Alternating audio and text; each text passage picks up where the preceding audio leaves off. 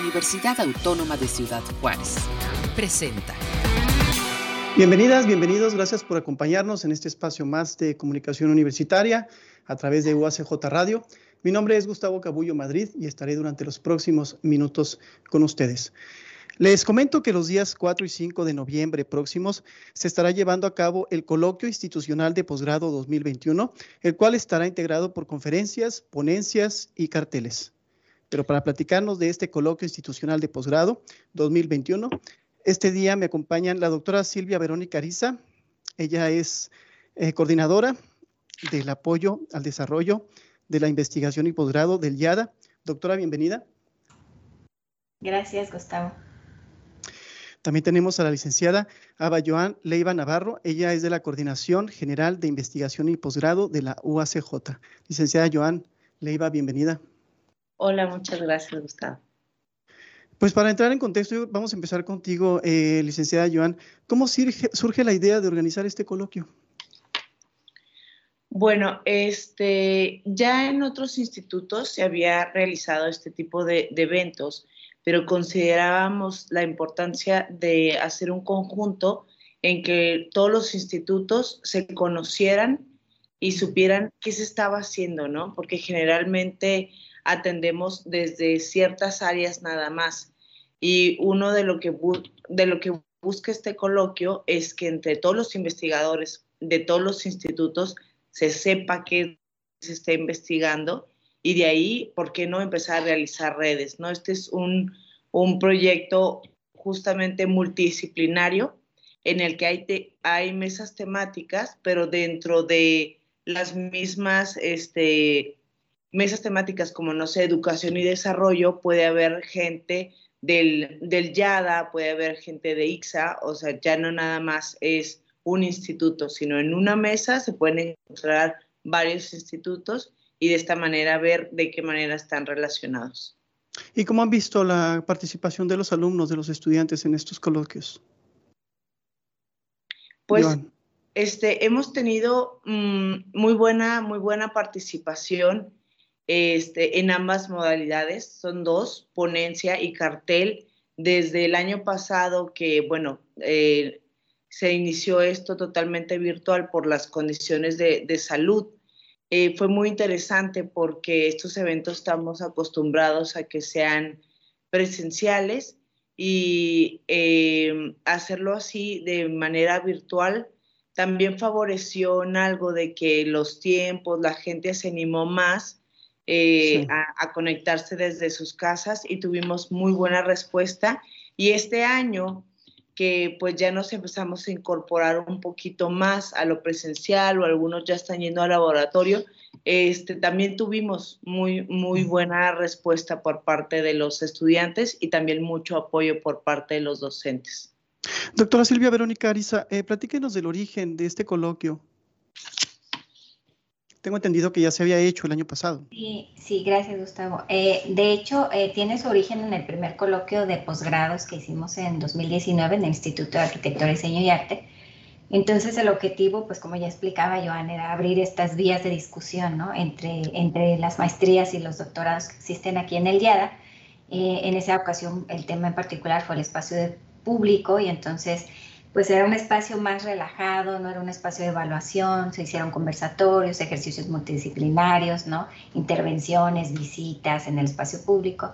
La idea, eh, como ya se dijo, pues era compartir saberes ¿no? entre diferentes áreas de especialidad. Eh, tuvo tal impacto, ¿verdad?, que eh, la Coordinación General de Investigación y Posgrado decidió que podríamos extenderlo a, a nivel institucional. Como tal, pues este alcance realmente tuvo pues un, avance importante, ¿no? O sea, tanto en participación como en difusión creció considerablemente. Este año, doctora, ¿cuáles serán las temáticas que se manejarán? Eh, bueno, eh, algo importante que, preguntabas ahorita fue como el impacto que tuvimos el año pasado, ¿no? Creo que ya más o menos lo, decía Joan, eh, fue, nos dimos cuenta de algo muy importante, ¿no? Que nos preocupan las mismas cosas. No importa el área de conocimiento en la que estemos, nos preocupa cuando no es la violencia, el transporte, cuando no es el medio ambiente, es la ciudad, los espacios físicos, simbólicos, la frontera, la cultura, la maquila, todo, ¿no? Los procesos Entonces, en ese sentido, Eh, el año pasado, aunque las, temáticas de las mesas tenían que ver más con eh, PRONACES, este, pues un programa de CONACYT para atender problemas nacionales, eh, en este año nos dimos cuenta que pues teníamos que también atender al objetivo eh, de ver la nueva normalidad, ¿no? ¿Por qué? Pues porque muchas investigaciones están siendo obviamente eh, derivadas de los impactos que ha tenido la pandemia, no solo en el sentido de salud, ¿no? También este, social, económico, psicológico, incluso pues también las cosas positivas, ¿no? El avance en las comunicaciones, la tecnología. Así pues, pues em, de manera ya más concreta, las mesas de este año son salud humana y genómica, ciencias ambientales agropecuarias, procesos productivos y desarrollo tecnológico, ciudades sustentables habitables, género y violencia, educación y desarrollo humano, Estado de Derecho y procesos sociales, cultura y humanidades. ¿Cómo se fueron formulando estas temáticas? Porque usted dice que surgen eh, a partir de una preocupación, ¿no? Pero ¿quién, eh, desde el aula, cómo, cómo se empiezan a proponer estos tópicos? Eh, bueno, de la mayoría de los posgrados que tenemos en la UACJ son posgrados de investigación. Obviamente, pues también los, posgrados profesionalizantes están ocupados en observar cuáles son las problemáticas que se pueden atender a nivel regional, pero también nacional, ¿no? Entonces, Sí, en efecto, eh, en, cada caso de cada instituto, pues se fue consultando a los mismos coordinadores de posgrado, que son las personas más allegadas, ¿verdad? A los directores y obviamente a los alumnos de posgrado, para ver cuáles eran las inquietudes. Obviamente esto corresponde también a las líneas de generación y aplicación del conocimiento que se cultivan en cada posgrado. Entonces, quisimos hacerlas todavía, o sea, al tiempo que las hacíamos abiertas, también abríamos más para hacer cosas más específicas, ¿no? Entonces, pues esto es todo un, sistema, ¿no? Un mecanismo en el que estamos dando siempre cabida a las preocupaciones eh, de los estudiantes, pero también obviamente a la importancia de que la investigación tenga un impacto allá afuera, ¿no? Sí, nos comentaba también que este año se van a presentar menos carteles que en otros años, supongo que por la por la pandemia, porque estamos a, moda, a modalidad virtual. Pero ¿cómo será esto? ¿Cuántos carteles y de qué temáticas también se presentarán? ¿O a cuáles eh, carteles o qué tipo de carteles les dirán ustedes prioridad también? Eh, bueno, no, no es tanto el, el, hecho de que sean menos carteles, el hecho es que el coloquio está organizado por mesas, entonces las mesas tienen ponencias. Entonces lo que más recibimos son ponencias, aunque también está la modalidad cartel de investigación, donde obviamente pues también en un formato específico de cartel científico se presentan las partes importantes de una tesis, ¿no? Eh, es importante destacar ahí también que eh, pues eh, están presentando resultados ya de investigación, entonces habitualmente participan alumnos que ya están en, en los últimos semestres de los posgrados. Entonces, pues los carteles es solamente una parte de la presentación de las mesas y todas estas mesas que les acabo de mencionar, las ocho mesas, son diferentes espacios, ¿verdad? Cada uno con sus lectores, con sus participantes y obviamente con sus evaluadores, ¿no? Entonces, eh, quizá más, eh, Joan podría platicarnos un poco más sobre lo que se ha recibido, ¿no? Las cantidades, los, este, pues, los mecanismos ¿no? más este, administrativos y que tienen que ver pues obviamente con cómo se va a llevar a cabo el, coloquio. Platícanos, Joan, de esta dinámica, de cómo se llevará el coloquio ahora de manera virtual, ¿no? Sí, eh, se llevará a cabo en, se reparte en dos días, que es el 4 y 5 de noviembre. El 4 vamos a iniciar desde las 9 y 15 con la, con la inauguración del evento y bueno, abrimos con una conferencia magistral por parte del doctor Antonio Saldívar Moreno, quien es el director de posgrado en el Consejo Nacional de Ciencia y Tecnología. Ya de ahí vamos a dar inicio a lo que son las mesas con las ponencias. Vamos a iniciar a las diez y media. Son mesas simultáneas, son alrededor de 22 mesas, más o menos. Son ocho, ocho, ocho temáticas pero las mesas se dividió este, por los trabajos recibidos. En ponencias recibimos 50 ponencias y 16 carteles. Entonces está dividido en mesas simultáneas. Hay, mesas a las de 10 y media a 12, de 12 a 1 y media, y así consecutivo. Tenemos un receso y eh, la sesión de carteles va a ser el 4 de noviembre de seis y media a siete y media. Ahí será una hora. Hay este, dentro de la página donde está toda la información, ahorita les hacemos llegar eso, este, es, va a haber una sección que es una galería. Ahí todos podrán entrar a ver los carteles a la hora que deseen y a tener como un previo de todo esto. Los evaluadores también podrán verlo y en esa hora se conectarán tanto los chicos que hicieron los carteles como los evaluadores y ellos tendrán de uno a dos minutos para dar una, una breve este, descripción de su cartel y los evaluadores tendrán oportunidad de, dar unas, unas palabras si así, si así lo desean. ¿A quiénes tendrán como evaluadores? Ok, bueno, este, tenemos, tenemos eh, docentes de aquí de la, de la universidad. Son alrededor de 33 evaluadores. Son de 4 a 5 evaluadores por mesa. No sé, un ejemplo, en la, en la mesa de salud humana y genómica. Es que son muchos, por eso no sé si nombrarlos a todos. No, danos un resumen nada más.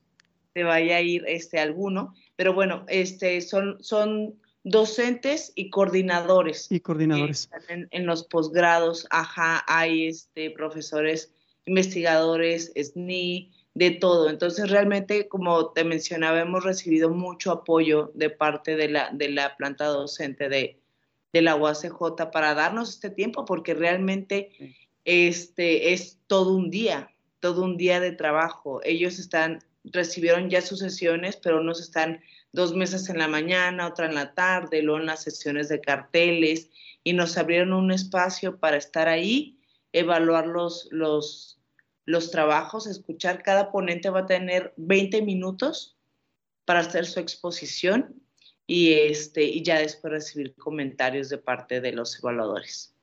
A ver si me puede contestar, ya sea Joan o usted, doctora Silvia, ¿cuáles son los criterios de evaluación? ¿En qué se fijan más los evaluadores?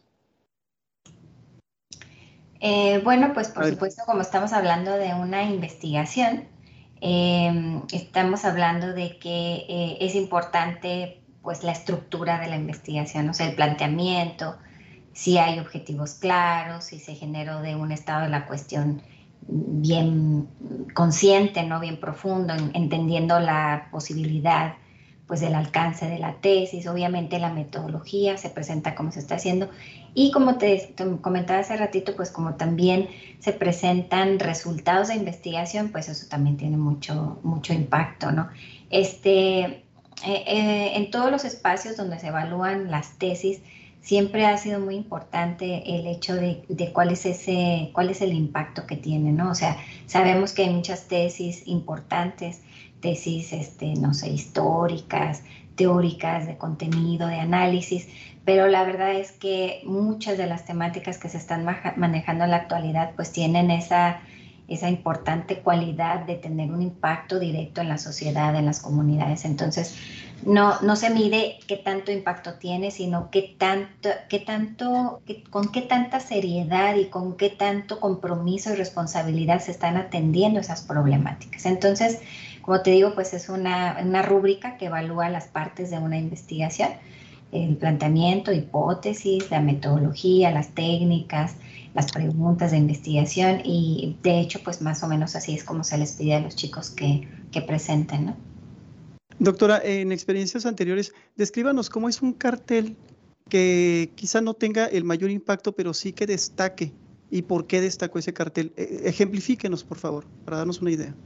Eh, bueno, pues eh, los carteles tienen una, particularidad y el cartel es que necesita ser concreto, directo y este, mostrar de manera gráfica, ¿verdad? De manera, lleva obviamente muchísima información, prácticamente la misma que te acabo de comentar, en resumen. Entonces, eh, pues algunos de los carteles que se presentaron también incluso ya el año pasado tenían que ver, por ejemplo, con la educación, con el espacio público. Entonces, dependiendo de la temática, las, las gráficas que se presentan, las imágenes que se presentan, pues es importante también, ¿no? Si está hablando del espacio público, pues se hacen cartografías, si está hablando de educación, pues se muestran este, mecanismos, ¿no? De investigación-acción. Entonces, eh, uno en particular... Eh, recuerdo, bueno, por la mesa que me tocó a mí, tenía que ver eh, con la importancia del transporte público, ¿no? El transporte que ya lo estamos viendo realizado ahora y entonces hablaba de, la construcción, pero también del impacto. Entonces, realmente los carteles de investigación, pues, como te digo, son carteles científicos, tienen prácticamente la misma información, pero el reto es tratar de acomodarlo de forma sintética, clara y precisa, ¿no? Y estos proyectos, voy a salir un poquito de contexto, pero no sé si estos proyectos ya se ven contextualizados allá afuera, ah, en la práctica. Eh, pues precisamente eso, es la idea, ¿no? Es la idea. La idea de compartir los saberes entre las diferentes áreas de especialidad, pues es prácticamente lo que nos, lo que nos impulsa a hacer este diálogo interdisciplinario, ¿no? O a ver de qué manera finalmente entre todos podemos tener una mejor oportunidad de encontrar las soluciones de manera integral.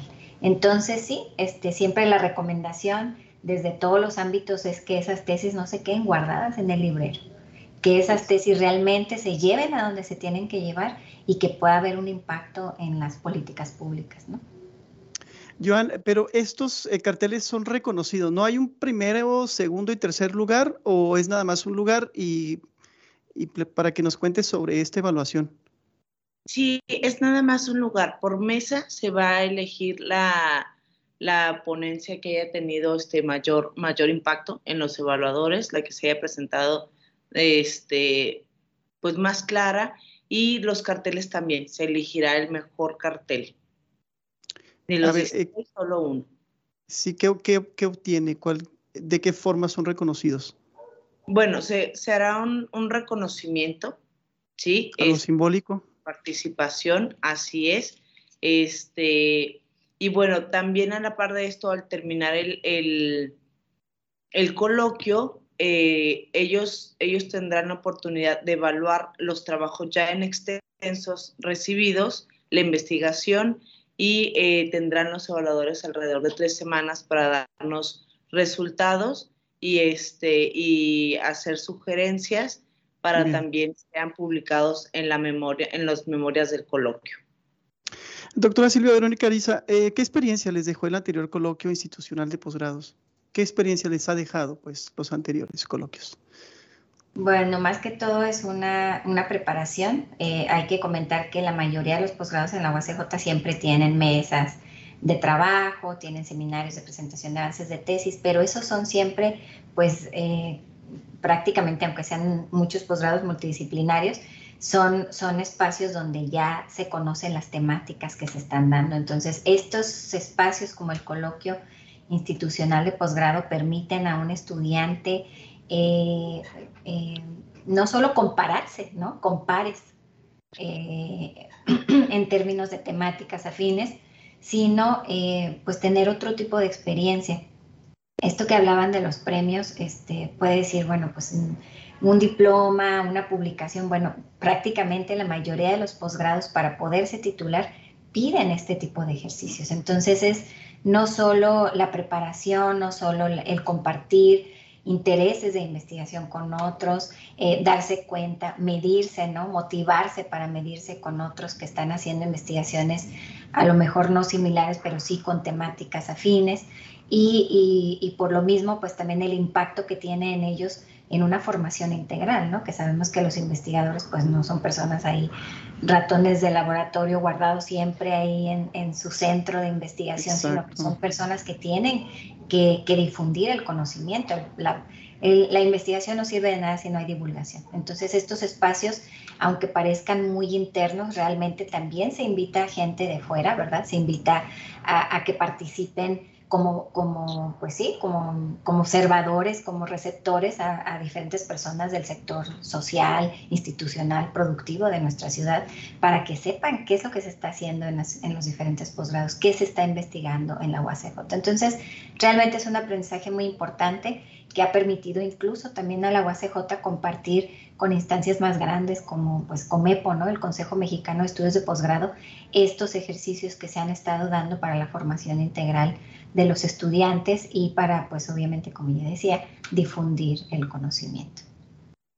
También, eh, durante esta cátedra patrimonial con el doctor Antonio Saldívar, ¿qué temas se manejará? ¿Qué tema manejará el doctor? ¿De qué ah, nos platicará?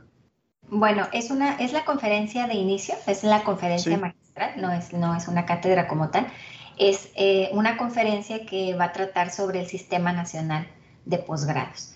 Eh, prácticamente como el doctor Saldívar es el director de posgrado del Consejo Nacional de Ciencia y Tecnología, pues a lo que viene a platicarnos es precisamente eh, cómo se ha dado este avance ¿no? en, el, en, en, el programa nacional, que ahora se va a convertir en sistema nacional, que permite un avance, pues sí, no solo a nivel estatal, sino a nivel pues como ya lo dije, nacional en el sentido de hacia dónde vamos los posgrados, qué nos preocupa en México, no solo por temáticas de investigación, sino cómo podemos hacer que más gentes eh, tengan un interés por estudiar un posgrado, cómo podemos hacer eh, que un posgrado sea de calidad en todos los sentidos, por sus recursos, eh, humanos, por sus recursos este, de infraestructura, pero sobre todo también por sus intereses de investigación y el impacto que tiene. Entonces, prácticamente eso trata.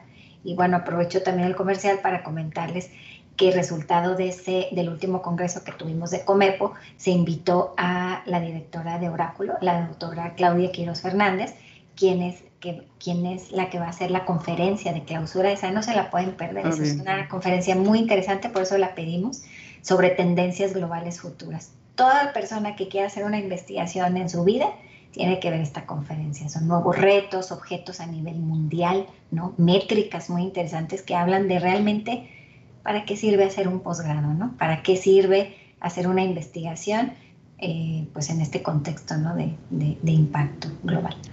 Muy bien, Joan, ¿dónde podemos registrarnos y para mayores informes a dónde nos comunicamos?